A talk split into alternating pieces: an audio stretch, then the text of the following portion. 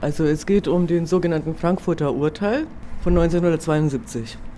Diesen Urteil hatte Hilmar Hoffmann erwirkt. Hilmar Hoffmann war ja langjähriger Kulturdezernent der Stadt Frankfurt. Der ist ein sehr verdienter Kulturarbeiter und ähm, Filmarbeiter, obwohl interessanterweise Film selten äh, in, in, Verbindung mit ihm genannt wird. Der ist äh, letztes Jahr verstorben. Der hatte damals die wichtigen Oberhausener Kurzfilmtage ins Leben gerufen und er hat das erste kommunale Kino unter diesem Namen eben in Frankfurt gegründet, was dann später eben zum, zum Filmmuseum wurde. Wir bezeichnen ihn natürlich immer als einen unserer Gründerväter. Hilmar Hoffmann hat sehr viele sehr spannende Bücher geschrieben, Kultur für alle gefordert, also Anfang der 70er Jahre. Und natürlich muss man, die Bewegung der kommunalen Kino muss man natürlich auch in einem historischen Kontext sehen. Mit den Filmen der 60er Jahre, mit, also Ulmer Schule zum Beispiel, die ja auch im Umfeld der Oberhausen entstanden ist, also die ganzen neuen Wellen und das Aufbruchskino der, der 60er Jahre und das ganze politische Kino der 60er Jahre hat ja natürlich da durch die Hervorbringung der neuen politischen Filmkunst auch natürlich neue Räume gebraucht und die Kinos, die diese politische Kunst auch zeigen. Und in diesem Kontext muss man natürlich die Entwicklung der kommunalen Kinos sehen. Und deshalb sind ja halt in Deutschland Anfang und Mitte der 60er Jahre sehr viele politische Kinoinitiativen entstanden, von Berlin über Mannheim, über Duisburg, äh, Frankfurt, München und viele andere äh, Städte wo sie auch zum Teil auch gleichzeitig entstanden sind.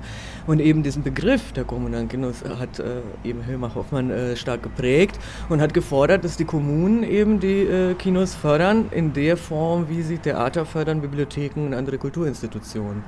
Und das hat uns ich sage schon uns, weil ich mich so damit identifiziere, damals war ich natürlich überhaupt nicht auf der Welt.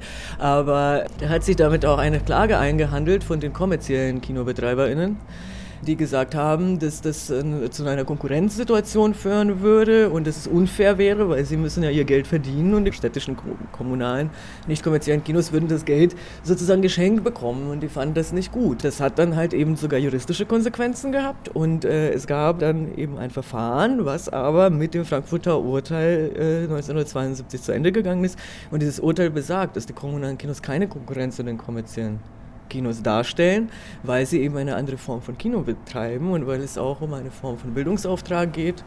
Deshalb bezeichnen wir uns oft auch als Schule des Sehens. Und dass es halt auch darum geht, das junge, aber nicht nur das junge, auch das erwachsene Publikum wirklich an das, an, an, an, das Schauen heranzuführen.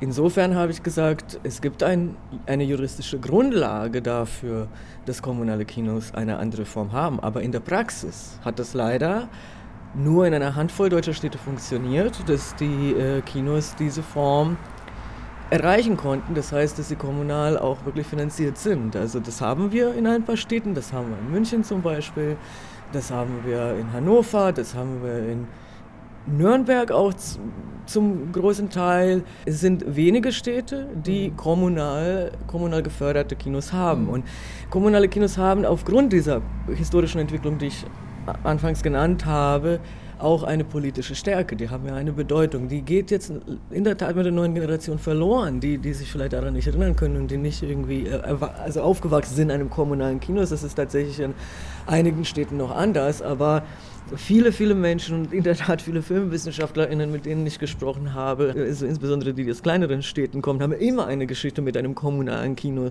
in dem sie angefangen haben, die spannenden Filme zu sehen und überhaupt irgendwie sozusagen gelernt haben, das Kino zu lieben und es dann später auch zu ihrem Beruf gemacht haben. Und äh, das hat natürlich sehr viele Leute äh, geprägt. Aber, aber in der Form, also wir nennen uns zwar Kommunalkinder, das ist auch das große Missverständnis was immer wieder dazu führt, dass Leute denken oder viele Menschen denken, dass wir eine kommunale Angelegenheit sind, dass man sich auf der Landes- oder, oder Bundesebene gar nicht um uns kümmern muss, weil wir ja alle kommunal gefördert sind. Das stimmt so nicht. Also wir, das ist ja eine Bestrebung und das ist ein Wunsch jahrzehntelang aber das ist leider in der Praxis, in sehr wenigen Städten ist das als, äh, in die Praxis eingegangen. Und äh, auch der Kongress ging natürlich in die Richtung, diese Unterschiede herauszuarbeiten und, und, und zu beschreiben, eben worum es uns geht. Und wenn wir von der mediengeschichtlichen Besonderheit des Kinos äh, sprechen, wenn wir von der medialen oder von der kulturellen Praxis Kino sprechen, oder auch was heute in dem Gespräch mit den